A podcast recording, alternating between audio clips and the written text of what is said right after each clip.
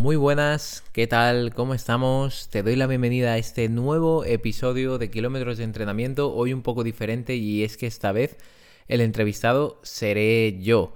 Eh, bueno, por uno de mis corredores, por David, puede parecer un, poco raro, ¿no? ¿Por qué te va a entrevistar uno de tus corredores? Pues bueno, la verdad que David mm, tiene bastante actividad en redes sociales, le podéis encontrar sobre todo en Instagram como Dalcina Runs, em, y entonces este, esta cuenta él la creó hace tiempo, cuando empezamos realmente a entrenar, pues bueno, para comunicar su pasión en esto de correr, para ir comunicando también o informándonos de sus avances. Entiendo también que por su parte para mantener esa motivación que a veces cuando nos sentimos con cierto con cierta obligación entre comillas de tener que compartirlo con los demás, pues a veces somos un poquito más cumplidores, aunque este en su caso no creo que haya sido la principal razón porque cumplir cumple y es un verdadero apasionado del running. Entonces podéis encontrarle en su Instagram en Dalcina Runs y ahí, bueno, vais a encontrar información de todo tipo y sobre todo quizás lo más interesante, cómo ha ido avanzando en los últimos años realmente. Entonces, en esta entrevista que me hizo en directo en su cuenta de Instagram, eh, como digo, cambiamos las tornas y comenzamos o empezó a hacerme preguntas acerca de cómo había empezado a entrenar yo, de cómo o qué resultados había tenido en los primeros maratones que había ido corriendo, qué errores había cometido en ese proceso y qué conclusiones podía sacar de estos errores que cometí por el camino y cómo todo ello me ha enseñado a día de hoy a hacer el tipo de trabajo que realizo con los corredores, a cómo entreno yo, a qué cosas he cambiado, qué cosas he mantenido, qué cosas considero que son las más importantes, que en eso creo que ya tenéis bastante información en el podcast de qué considero yo que es lo más importante a nivel de entrenamiento, pero sí que es una entrevista más desde el lado, desde el punto de vista yo como corredor, desde ese punto de vista de que yo también entreno, de que también me planteo retos, de que muchas veces comprendo bastante bien lo que puede estar rondando por las cabezas de muchos corredores porque siempre me pongo en esa piel día a día, ¿no? Voy a entrenar, entreno fuerza, salgo a correr, entonces creo que es verdad que esa visión muchas veces no la comunico aquí. Es cierto que algunas personas sí que me habéis dicho, oye, pues me gusta Javi también cuando hablas de anécdotas y de puntos importantes dentro de tu vida a nivel deportivo. Y bueno, creo que en esta entrevista se van a poder sacar bastantes, bastantes conclusiones. Y antes, como siempre, comentarte varias cosas. Lo primero, que siempre tienes el descuento en suplementación y alimentación en la página del Live Pro. Ahí puedes encontrar todo tipo de suplementos. Yo ahora mismo, como te comento normalmente, casi siempre estoy usando proteína, proteína de suero de leche. Eh, ahora no estoy tomando creatina, pero seguramente empezaré con ello de nuevo pronto y sobre todo para comprar eh, los geles, las pastillas de sodio e incluso el otro día en un rodaje bastante largo, ya por fin puedo decir que pasamos la barrera de los 21 kilómetros, hice 24 kilómetros bastante bien y probé lo que sería una chuchería ¿no? de carbohidratos y también me gustó bastante, la verdad, la de la marca Life Pro. De hecho, después de grabar este podcast voy a tener que hacer el pedido de noviembre y, bueno, estoy pensando, porque tengo que ya pedir bastantes cosas y lo dicho, en LivePro tenéis un 10% de descuento con mi código Javi Calvo, todo en mayúsculas, ¿vale? Y podéis utilizarlo ahí y muchas veces fijaos porque también tenéis diferentes ofertas semanales, diferentes promociones e incluso puede que haya promociones activas de la propia marca que podáis combinar con el código Javi Calvo. Y lo siguiente, ahora sí, tenemos crónicas de carreras. Ayer fue la maratón de Nueva York. Bueno, fue hace eh, unos días, si estás escuchando esto, hace dos días, pero yo lo estoy grabando al día siguiente, al día siguiente, nada más, aquí a las 9 de la mañana del lunes, 6 de noviembre. Y mm, es cierto que, bueno, esta vez solo llevábamos a un corredor, precisamente a David, y también el otro David que forma parte de este podcast, que es David Olivares. Em, el psicólogo deportivo, que a lo mejor habéis escuchado algunos episodios, seguramente sí, porque la verdad que em, tienen bastantes escuchas, tienen bastante seguimiento los episodios con David Olivares y de hecho estoy ahí luchando un poquito para ver si le puedo traer pronto para volver a hablar de esa experiencia en el Maratón de Nueva York, que era uno de los, sus grandes objetivos del año y yo todavía no he podido hablar con él bien, sí que le he felicitado, pero de cómo fue esa maratón porque creo que tuvo ahí algún problema, eh, tuvo que disminuir el ritmo y por lo que veo en su marca, en la marca que consiguió en esta carrera.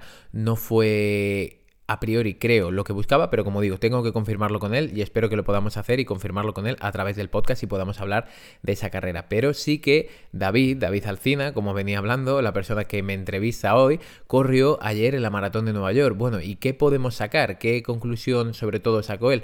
Pues bueno, lo primero es que era una maratón que teníamos en cierto modo de transición. Aquí ya sabéis que yo no soy muy amigo de esto, si me conocéis y conocéis un poco mi filosofía, una maratón de transición, eso no existe, ¿vale? En mi opinión, eso no existe.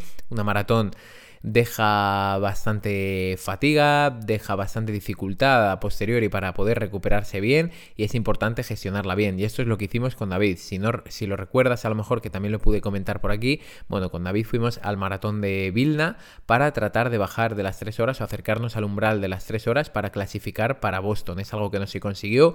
Había muchos factores, en este caso en Vilna, en septiembre, que se pusieron en nuestra contra porque sobre todo era una maratón que el perfil, bueno, como, como sabrás, pues no es una maratón muy conocida allí en Lituania, Em, y entonces, pues es una maratón que no es demasiado popular y la información que te brinda la organización no es la mejor, no es como otras maratones donde puedes ver claramente el perfil que tiene, puedes estudiar y hacer una estrategia mejor. En este caso, ese fue un hándicap importante. Entonces, corrimos esa maratón con mucho desgaste y teníamos sí o sí que ir a la maratón de Nueva York, ¿no? Porque teníamos el dorsal, por supuesto, David quería correr y queríamos hacer una maratón en la que no hubiera demasiado desgaste. Aún así, si no lo sabéis, eh, la maratón de Nueva York es dura, es bastante dura, sobre todo según me, me comentó el tramo final, se suele complicar bastante y es muy exigente, incluso estuvo al borde de, sufrir calambres. Esto es algo bastante común en maratones con bastante desnivel, con cambios, donde la demanda muscular es más alta y en otras maratones más llanas, como siempre el ejemplo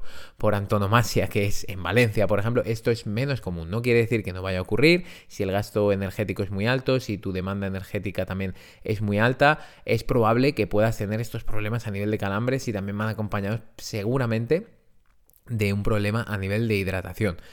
Y, de sales minerales, ¿no? De un desbalance a nivel energético y también, digamos, a nivel electrolítico. Entonces, Aquí David, la verdad que lo hizo bastante bien, ayer sí que pude hablar con él, me dijo todas sus conclusiones y me gustó mucho y creo que lo que destacaría de su maratón de Nueva York es que fue capaz de ir con el chip de, oye, voy a disfrutarlo, voy a ir bien, apretó un poco al final, eh, digo, en los primeros kilómetros y al final tuvo que ceder un poquito, hizo una marca por debajo de las tres horas y media, que incluso él mismo eh, me dijo que no se lo esperaba tanto, que él pensaba que iba a ir un poquito peor. Después de salir de Vilna hace muy poquito, de esa maratón y, yendo sin expectativas, sin ningún tipo de expectativas a, Nueva York. Y, lo dicho, la verdad que creo que ese aprendizaje es importante, el, el, poder realmente hacer una maratón, una prueba tan importante sin que nos pueda la cabeza y sin que hagamos un gasto energético bestial que ya por supuesto es un gasto energético muy grande, pero que no estemos centrados en el tiempo, las marcas, sino que vayamos con otra disposición. Es algo que, por ejemplo, a mí personalmente me sería muy difícil cambiar ese chip y creo que cuando lo haces consigues disfrutar más de carreras como estas que a veces sí que mm, son importantes quizás para disfrutar de, de todo el ambiente. Este es un punto muy, muy, muy relevante, que parece que no, pero que poder ir una maratón, hacer todo el viaje, plantarse en Nueva York y centrarse principalmente en disfrutar es algo aplaudir, en mi opinión, cuando últimamente cada vez vemos más tiempo, más competencia y, todo, ¿no? En esta dirección, todo en este sentido. Y luego también tenemos un corredor que ha conseguido bajar de los 40 minutos en 10 kilómetros. Actualmente estamos preparando maratón, pero es cierto que todavía queda tiempo para este maratón. En concreto estamos preparando el maratón de Madrid y bueno, lo más sorprendente quizás de poder bajar de esa barrera de 40 minutos es que lo ha hecho de manera más o menos holgada, tirando hacia los 38, o sea que bastante bien, y sobre todo que era algo que él no se planteaba ni mucho menos cuando empezamos nosotros, y eso que empezamos en verano, o sea que tampoco llevamos tanto, tanto, tanto tiempo de entrenamiento, y era una persona que estaba entrenando bastante bien, que tenía ciertas nociones a nivel de, de carrera, sobre todo bastantes nociones a nivel de fuerza, y, muchas veces pensamos que, bueno, que lo estamos haciendo todo bastante bien, pero fíjate, con esta persona el cambio ha sido bastante grande y como digo, mm, venía muy bien, en un estado de forma bueno Y, la verdad, aún así, hemos hecho unos cambios, sobre todo a nivel de carrera, venía con mucha carga, hemos reducido mucho la carga y lo decía, ¿no? Me sorprende cómo corriendo mucho menos de lo que estaba haciendo, he podido tener muchísimos mejores resultados. Entonces, enhorabuena también en este caso a Néstor por este sub 40 en 10 kilómetros que aquí un punto importante de cara a los 10 kilómetros que creo que es relevante comentar es que muchas veces cuando tendemos a entrenar para una prueba de larga distancia, intentamos también enfocar en otros en otras pruebas. Quiero mejorar o batir mi mejor marca en 10 kilómetros, quiero mejorar o batir mi mejor marca en 21 kilómetros y por supuesto que lo vas a poder conseguir, pero es probable también que no lo consigas. Y con esto me explico. Obviamente lo puedes conseguir o no lo puedes conseguir. Eso ha sido un poco obvio. Pero es cierto que cuando tú entrenas para un maratón, sobre todo, estás entrenando unas capacidades muy concretas, incluso con la media maratón. Por lo tanto, sí que vas a mejorar, pero vas a mejorar, si el entrenamiento está bien realizado, en las vías metabólicas y en las vías fisiológicas por las cuales tú tienes un mejor rendimiento en maratón. Esas no son las mismas vías por las cuales tú tienes tu mejor rendimiento en 10 kilómetros. Entonces, no quiere decir que si tú estás mejorando para maratón y el rendimiento está mejorando en general, no puedas hacer tu mejor marca en 10 kilómetros, pero es probable que en personas ya muy entrenadas, con mucha experiencia en maratón, por ejemplo, y que hayan conseguido su máximo, máximo, máximo en 10 kilómetros y tengan esa sensación, es probable que puedan seguir mejorando en maratón, pero que el tiempo en 10 kilómetros no mejore sustancialmente. Esto es importante decirlo, porque aquí me parece muy importante que tengamos siempre en mente en que es mejor enfocarse, ¿no? Enfocarse en un reto en concreto no quiere decir que no puedas hacer marca, pero que ten cuidado porque hacer una marca en 10 kilómetros normalmente va a venir acompañado de un gasto energético muy grande, puede trastocar un poco la planificación y entonces intenta hacerlo como en este caso hemos hecho con Néstor, ¿no? Es decir, oye, tenemos tiempo para llegar todavía a la maratón, no hay problema, vamos a apuntar a hacer esta mejor marca en 10 kilómetros, nos sirve para confirmar que la mejora de rendimiento se está produciendo y a partir de ahí ya ahora vamos a abrir la ventana de, la maratón de Madrid, ¿no? En este caso vamos a centrarnos ya en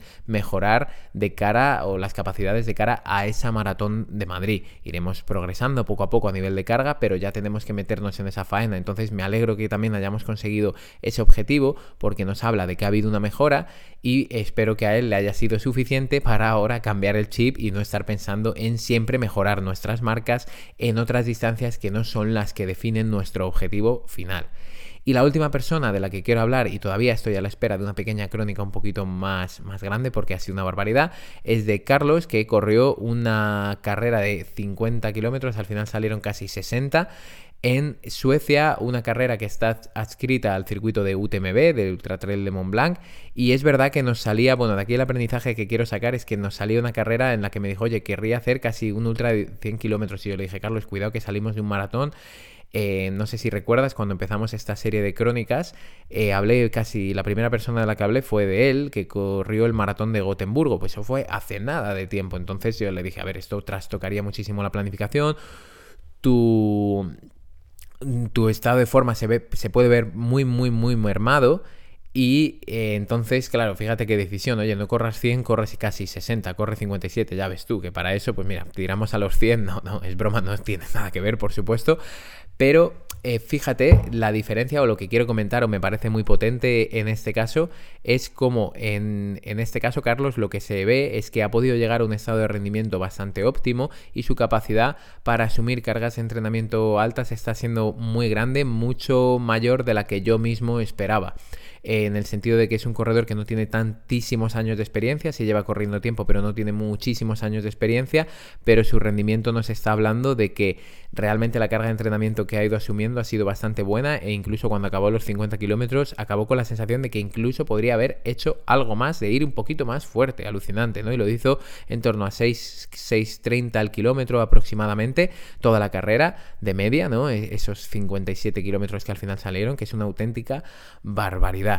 Entonces, nada, una vez comentado las crónicas más importantes de nuestros corredores este, fin de semana, vamos a ir con, con esta entrevista. Y lo último, comentarte que si tú también quieres mejorar tu rendimiento de esta manera, Tienes el formulario en la descripción del episodio para poder tener una llamada conmigo, que hablemos, que veamos tu situación actual, que valoremos tu experiencia, los objetivos a los que quieres llegar, los problemas que has ido teniendo por el camino y qué es lo que tú más valorarías de un asesoramiento adecuado, un asesoramiento profesional a nivel de carrera y a partir de ahí valores si nos ponemos a trabajar juntos para mejorar todas estas variables. Y lo dicho, ahora sí, vamos a comenzar con este nuevo episodio de Kilómetros de Entrenamiento en el que David Altina me entrevista hablando de mi vida más como corredor y no tanto como entrenador. Vamos a por ello.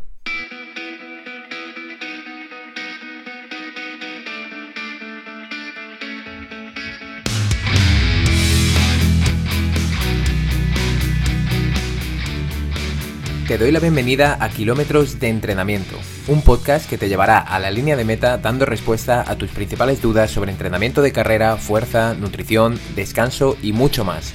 Soy Javier Calvo, entrenador de corredores de larga distancia especializado en maratón y con este podcast espero ayudarte a cumplir tus objetivos. ¡Empezamos!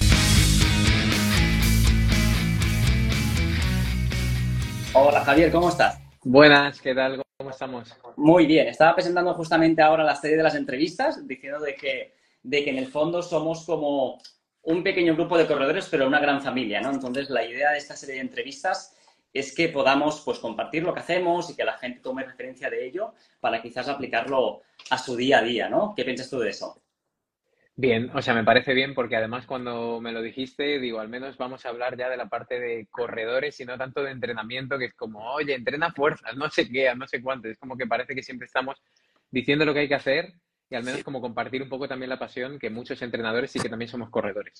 Claro, correcto. Y, justamente te iba a introducir, pues, diciendo específicamente eso, ¿no? Que al final los que te conocemos, te conocemos como el running coach, ¿no? Quien nos dice en Training Peaks lo que tenemos que hacer el lunes, pues eh, yo que sé, interválicos, el martes, ejercicio de fuerza, pero que también eres corredor. Y en el fondo me gustaría justamente presentarte a ti como Javier Calvo, corredor, para que tú nos puedas explicar un poco eh, lo que haces, ¿no? No desde el, desde el punto de vista externo de, entrenador, sino desde el punto de, punto de vista interno eh, de corredor. Entonces, te voy a dar la palabra y lo que te voy a decir, lo que te voy a preguntar primero es que nos comentes quién es Javier Calvo y sobre todo dónde estás y, qué es lo que haces, ¿no? Vale, ahí me pillas en el sentido de que yo nunca soy el entrevistado y últimamente entrevisto yo a mucha gente.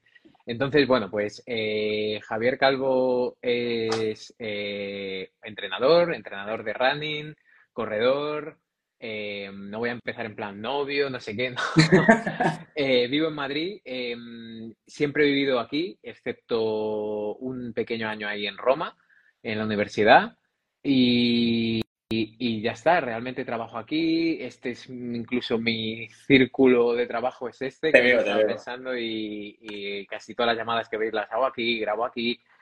Y, mm, y en principio eso, eso es, o sea, corredor y entrenador principalmente y cada vez más centrado en ello. Y si tengo que decir algo un poco de los últimos años, quizás cada vez me despierta mucho más la montaña. ¿Vale? Podría decir futuro alpinista, quién sabe, no, eso hay que dedicarle mucho tiempo. Te, veo, te veo haciendo la, la UTMB, ¿no? En algún momento. Ojalá, ojalá. Sí, sí. Pero la verdad que el asfalto, para correr, estoy como más convencido de correr en asfalto y de caminar en montaña. O sea, me gusta casi más hacer senderos y rutas que, correr, que me agobio un poco porque soy un motivado. Básicamente. sí, eh, como, supongo como todos, ¿no? hablando de running, Em, hmm. Obviamente todo, todo el mundo tenemos pues ese motivo inicial que nos hizo el, accionar, el empezar a correr, ¿no? ¿Cuál, ¿Cómo te involucraste, por ejemplo, por primera vez con el running? ¿Qué es lo que te inspiró a, comenzar a correr, ¿no? Obviamente quizás ya tienes un poquito de, oye, eh, yo he estudiado justamente esto, etcétera, etcétera, etcétera, pero quizás todo te viene de una raíz, no sé si tus padres o algo así. Sí, tengo, tengo ahí como quizás tres puntos. El primero fue que, aunque pueda parecer mentira, yo era un chico bastante, bueno, con sobrepeso.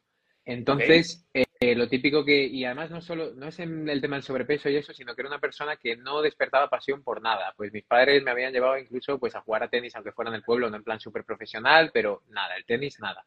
Eh, incluso llegué a hacer, por ejemplo, hípica, tampoco sea, cosas ya, porque claro, pasé por el fútbol, que si baloncesto, que si quieres ya era como, bueno, pues yo qué sé, te llevamos a hípica. Y, y casualmente fui a correr con mi padre al Parque del Retiro en Madrid, y eso siempre lo comento, con 14 años más o menos, y dije, bueno, pues esto no está mal. Me da un poco de pena porque no me acuerdo qué es lo que me enganchó. ¿Vale? No sé. O sea, lo digo porque siempre hay gente que es como la desconexión, no sé qué, no sé qué es lo que me pudo enganchar. Y a partir de ahí sí que empecé a correr un poco más. Y fue cuando empecé en la universidad porque me gustaba correr y estaba yendo al gimnasio. Digo, bueno, voy a empezar ciencias del deporte, pero ese es el segundo punto que ahí siempre pongo el ejemplo. Mi segunda opción era historia del arte. Imagínate. O sea, era de hecho eh, ciencias del deporte, historia del arte y ciencias políticas. ¿Vale? O sea, que imagínate. Eh, cuando entré, que sería como el tercer punto, em, siempre mis amigos de la carrera me lo recuerdan, mis amigos entrenadores, que me conocían como Javi el Buzo porque había hecho algo de submarinismo y la gente hacía una presentación sobre su deporte. Yo no tenía deporte, yo iba a correr, iba al gimnasio y tampoco... Em, y yo dije, a mí me gusta bucear, ¿no? Y toda la gente dentro de ciencias del deporte es como yo juego a fútbol toda la vida, yo he hecho gimnasia rítmica toda la vida, yo he hecho... De todo. No sé, de todo, toda la vida, ¿no? Gente que desde pequeños, atletismo desde pequeños. Yo no tenía ese, historial y ya eh, lo que me vició mucho más fue eh, sobre todo Valentín San Juan. La verdad, cuando empezó, empecé a seguirle desde muy prontito y con un amigo nos apuntamos al Maratón de Madrid de locuras, que siempre digo que es un ejemplo que no hay que hacer porque no había dorsales para la media. Esa es la anécdota que cuento siempre. Y dijimos, venga, al maratón porque where is the limit? ¿No? literal, ese era el eslogan que estaba en ese momento. Yo tenía una pulsera y, fue, y ahí fue ya cuando no pude pararla. Vale, perfecto. No, no, no. Y entonces, para ti, relacionado con el running, ¿cuál, cuál ha sido tu momento de decir, estoy satisfecho con lo que he hecho? Si te tuvieras que a día de hoy recordar un momento de tu vida como runner, ¿cuál elegirías? Eh, em, no, no hace falta que sea la carrera, ¿eh? Puede ser, por ejemplo, que acabas de superar una lesión y has vuelto a correr, ¿no? Te has vuelto a poner las zapas y mm. vuelves a estar, vuelves a estar pues, pisando las calles. Este año con el tema de la lesión ha sido muy... O sea, me he dado cuenta de estar en el lado de los lesionados, también me ayuda mucho a entenderles cuando trabajo con ellos, también se me ayuda muchísimo, pero es verdad que nunca me había dado cuenta que quería correr tanto. O sea, hasta que no me he quedado sin ello, como se suele decir, pues no te das cuenta de, de cuánto lo necesitas. ¿no? Y, y realmente sí que hay un momento que es al salir del confinamiento, em, nosotros nos confinamos en, una zona de Madrid, la verdad que bastante bien, que es una, la zona de Rascafría se llama, es uno de los municipios más grandes que hay en Madrid porque acoge toda la montaña. Por lo tanto, en la fase cero, el municipio era todo. O sea, podíamos salir a correr. Pero, recuérdame, era cuando estábamos todos absolutamente cerrados. La fase 1, claro, yo te lo he dicho, la fase 0, había una fase en la que sí que podíamos salir a caminar o correr, pero no podíamos hacer nada más. Incluso había horarios. Ah, me acuerdo, me acuerdo, correcto. Vale. Pues ahí, claro, yo estaba en un municipio en el que podía salir que nadie había podido entrar y que era la montaña, básicamente. Entonces yo empecé a correr, claro, eh, hicimos mucho ejercicio en el confinamiento y me notaba como un toro. Claro. Y literalmente, y fue empezar a correr por allí, a correr, a correr, a correr. Yo, eso ya ahí, yo creo que empecé a correr maratones como en 2014, eso era 2020, o sea, seguía corriendo a larga distancia. Y todo ese proceso de entrenamiento que me llevó a hacer un maratón en esa misma zona, eh, yo solo, y que conseguí de bajar, bajar de tres horas yo solo en un circuito que me puse, acabó siendo casi como uno de los más reconfortantes a nivel de, rendimiento. Qué guay. Mm, sí, sí. Es una genial. Y yo, y aún sigo buscando tu, el conseguir bajar las tres horas. y toda la ya, hay gente, hay gente que me lo dice y me dice en trail, y ahí es un poco trampa, y la gente que conozca la zona es un camino muy llano. Y de hecho creo que tiene menos desnivel, por ejemplo, que el maratón de Madrid, por poner un ejemplo. O sea que, o sea que a lo mejor podemos montar allí un maratón Seguro. nuestro.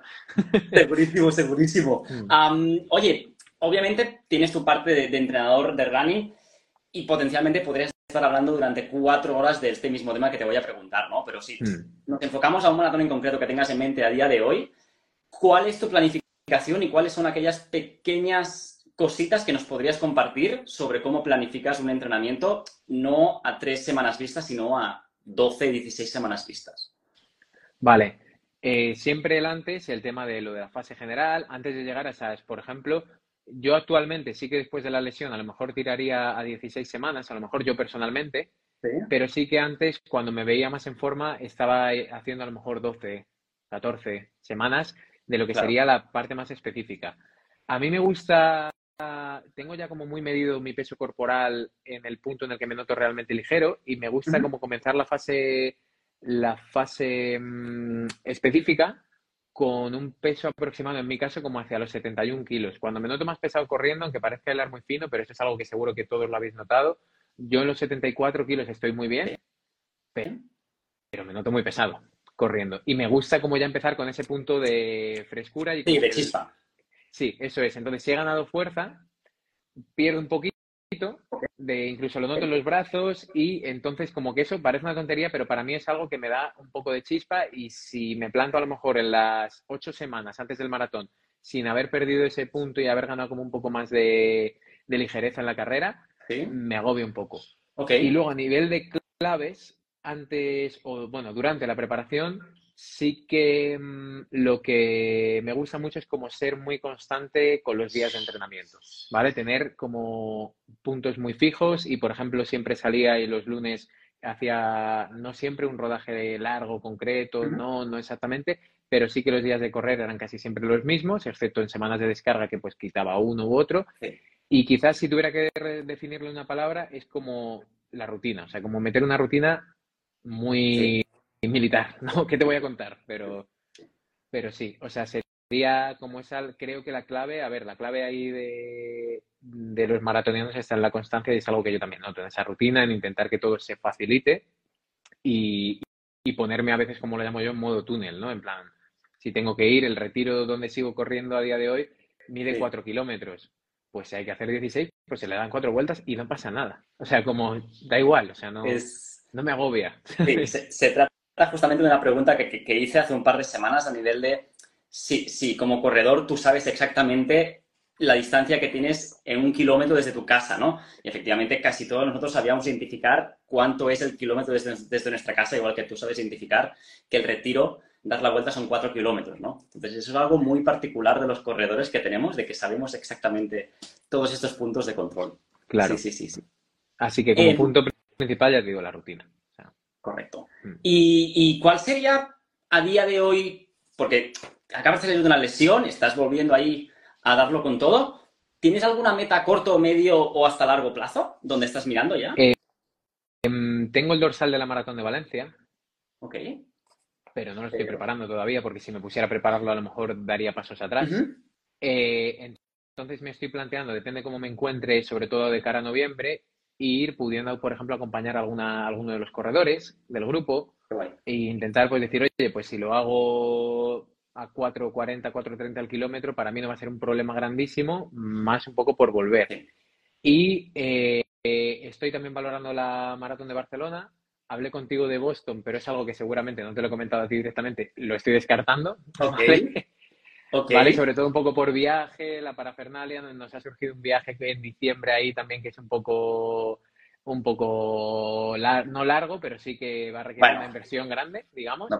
Y entonces Boston a lo mejor no, pero sí que ya sí o sí, no quiero precipitarme con Valencia, pero sí que quiero poner el punto de vuelta a las maratones en cualquiera de los que sea, desde Barcelona en adelante. Incluso el año pasado miré Viena, pero ahora no lo tengo decidido, pero voy mucho mejor. O sea, como que creo que me puedo permitir el plantar un objetivo de cara, de cara a primavera, pero creo que Valencia sería demasiado precipitado. Claro, hmm. porque me suena que también Viena coincidía con justamente la maratón de Madrid y la maratón de Londres, ¿no? Era sí. esa misma fecha. Hmm, sí, eso es.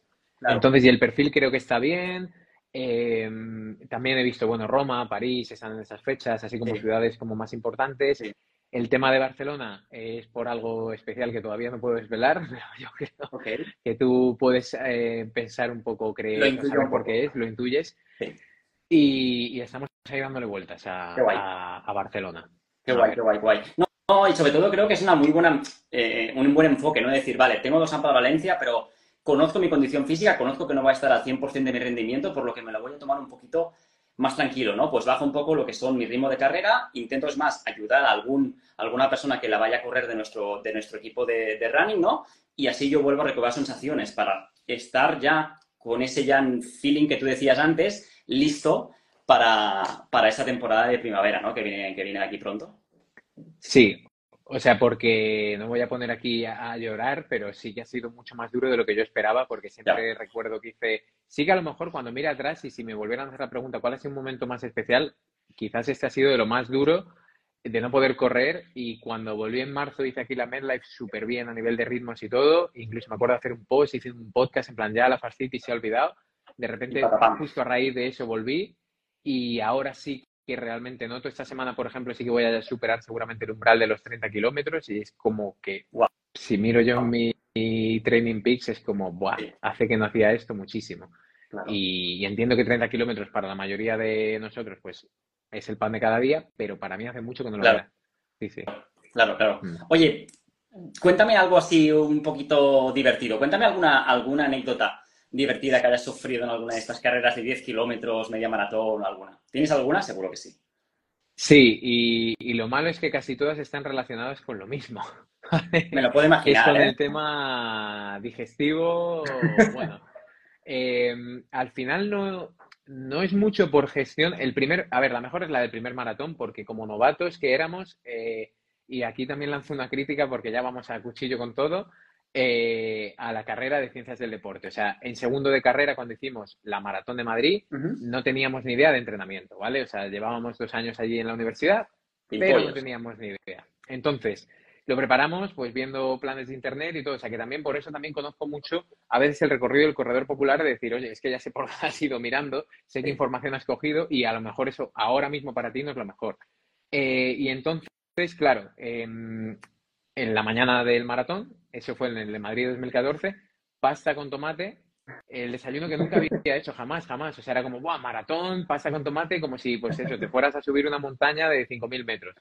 Y ya, bueno, vamos a la línea de salida. Em, y entonces empiezo a correr, iba con un amigo que, que, este amigo de la universidad casi no se lo había preparado, alucinante, ¿vale? Él iba a lo loco casi, o sea, porque yo sí que había entrenado más.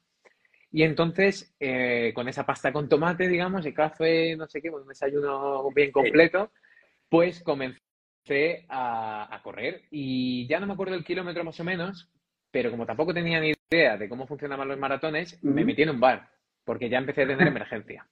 Y me metí en un bar, claro, me vieron, me acuerdo incluso la cara pues, de los señores, tipo a las nueve y media de la mañana, pero ¿qué hace este tío aquí, supongo que habría baños eh, portátiles, ¿no? Pero no, yo ni lo pensé. ¿Y puedo entrar un momento tal al baño? Vale, perfecto. Llegué allí, entré, hice lo que tenía que hacer y seguí. Vale, perfecto. Eso kilómetro 10, 12. A partir de ahí continué corriendo y me acuerdo también que, bueno, esto seguía, o sea, seguía yo con esas ganas de ir a hacer caca todo el rato. Y en el kilómetro 17, que además es un punto que, lo, que, los que habéis corrido la maratón de Madrid, seguro que sabéis cuál es, que se divide la media y la maratón y te metes en un, justo en un puente que cruza la castellana, si no me equivoco. Me paré en, un, en el puente para, eh, aquí cuidado, no me paré para hacer eso, sino que me paré para preguntarle a una señora si tenía pañuelos, por favor. Tardó que yo, estoy aquí en medio de un maratón, menos pañuelos ya, por favor, por favor. Me los dio y entonces aguanté, aguanté, aguanté, aguanté. Me acuerdo con esa sensación de aguantar en todo momento, o sea, bastante incómodo. Y me paré a la entrada del Parque del Oeste y tuve que volver a hacerlo ahí con los pañuelos que me había dado la señora. Ya era la segunda. Claro, ya a partir de ahí todo, fue más o menos bien, pero sí que ha sido como la peor experiencia que he tenido. He de decir que luego 3 horas 29, que no está mal. Madre mía. Parando dos veces al baño. no está nada mal. Por eso, por eso. Y me acuerdo que a mi amigo le iba cogiendo, oye, tío, sigo, ¿vale? Porque voy. Y, le pasaba, sigo porque. Vamos parar. Teníamos acordado que íbamos a hacer cada uno nuestra carrera y que ninguno se iba a quedar con el otro porque tampoco sabíamos. Claro. Como era la primera, no queríamos como que nadie estuviera esperando a nadie. Claro. Claro, claro, Oye, qué curiosa esta anécdota porque tuviste para no una vez, te paraste dos veces durante la maratón. Sí. y, así... y menos mal que fue medio pronto. O sea que la última fue tipo al kilómetro 20. Vale. y luego sí. ya la segunda mitad que es la de subir, ¿no? Creo. Todo bien, sí, ya entras como en la famosa casa de campo, tal, luego empiezas a subir y ahí también se te olvida todo. Claro, claro, claro. Con ese perfil. Mm, claro. Sí, sí. Em, oye, quizás para acabar, porque tampoco quiero que, se alargue mucho, em, hay algo que me gustaría mucho preguntar a los, a, los, a los corredores y corredoras que se nos unan y es dos cosas diferentes. La primera, te la voy a preguntar a ti directamente, es si tú ahora mismo a alguien que no ha corrido, pero que está pensando en correr, a empezar a correr, ¿cuál sería aquel consejo que tú le darías a día de hoy para que empezara a correr y que ganara esa motivación para empezar a hacerlo? Mm, vale, eh, aquí iba a decir paciencia, pero la paciencia no produce ni motivación ni nada. Eh, em, intentaría que buscara siempre la conexión.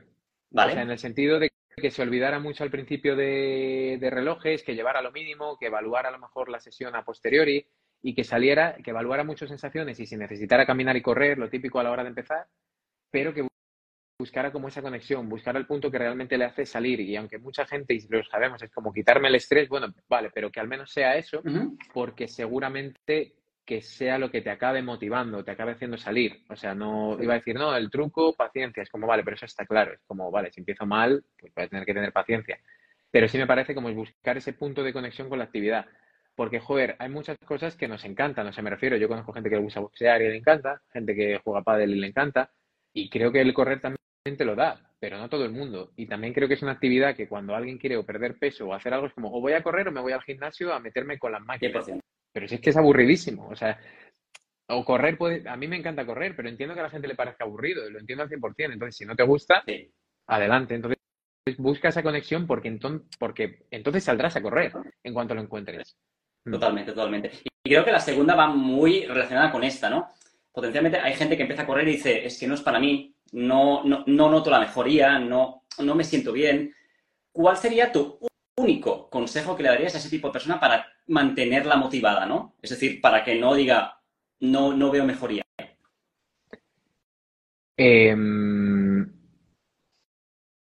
Esta es difícil. Sí.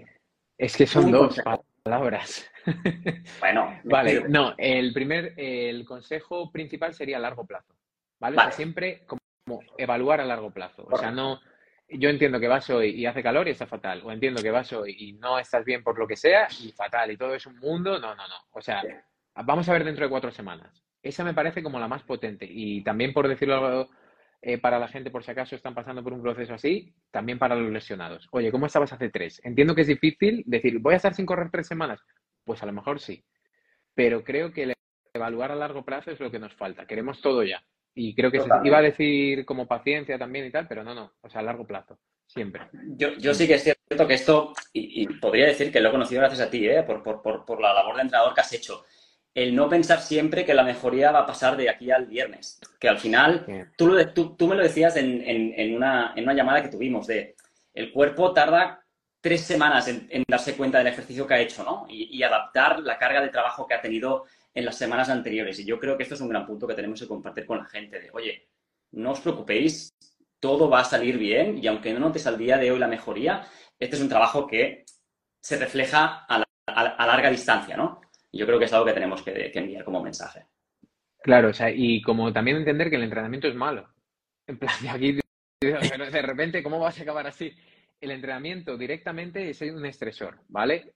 Y, y entonces es imposible que por muy bien que te haya salido el entrenamiento, es que a lo mejor luego te encuentras cansado y no pasa nada. Entonces, como que me parece también igual muy potente el decir, no, que es un estresor. O sea, que nadie se mete en una bañera de agua fría y mola. Lo que mola es, luego si te has metido en 18 bañeras día a día, a lo mejor luego sí que tienes ciertas adaptaciones por eso. Entonces, la resistencia, la fuerza, es que tarda mucho en cambiar. Entonces, por eso, como también tener el foco en decir, no, no, yo voy a dar un estímulo estresor al cuerpo, medido, claro, pero que no, no te tiene por qué dejar bien, ni mucho menos. O sea, en el primer entrenamiento de fuerza que nos lo cuenten, ¿no? Sí, sí. O sea...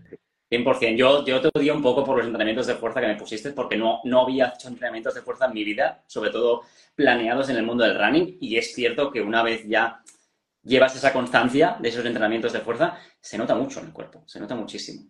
Así claro, que no. gracias por esas recomendaciones y esas planificaciones. Me alegro, me alegro.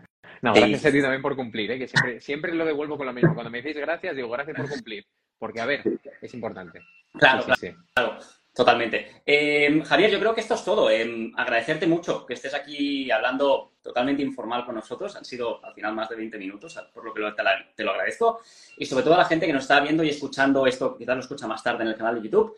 Eh, esto, como habéis visto, es, es, son charlas informales, por lo que, como os he comentado antes, somos una gran familia, una gran comunidad, por lo que si queréis venir a hablar, si queréis preguntar o lo que sea, no os cortéis en acudir a nosotros, tanto Javier en su canal, javiercalvo.ran, como a mí en mi canal, y estaremos encantados de recibiros, de asesorías por parte de Javier si son necesarias, que siempre las tiene ahí disponibles. Y nada, nos vemos en el próximo episodio de la semana que viene. Que tengáis un buen día, chicos. Gracias, Javier, por todo. Gracias a ti. Chao, chao. Vaya bien. chao. chao. chao.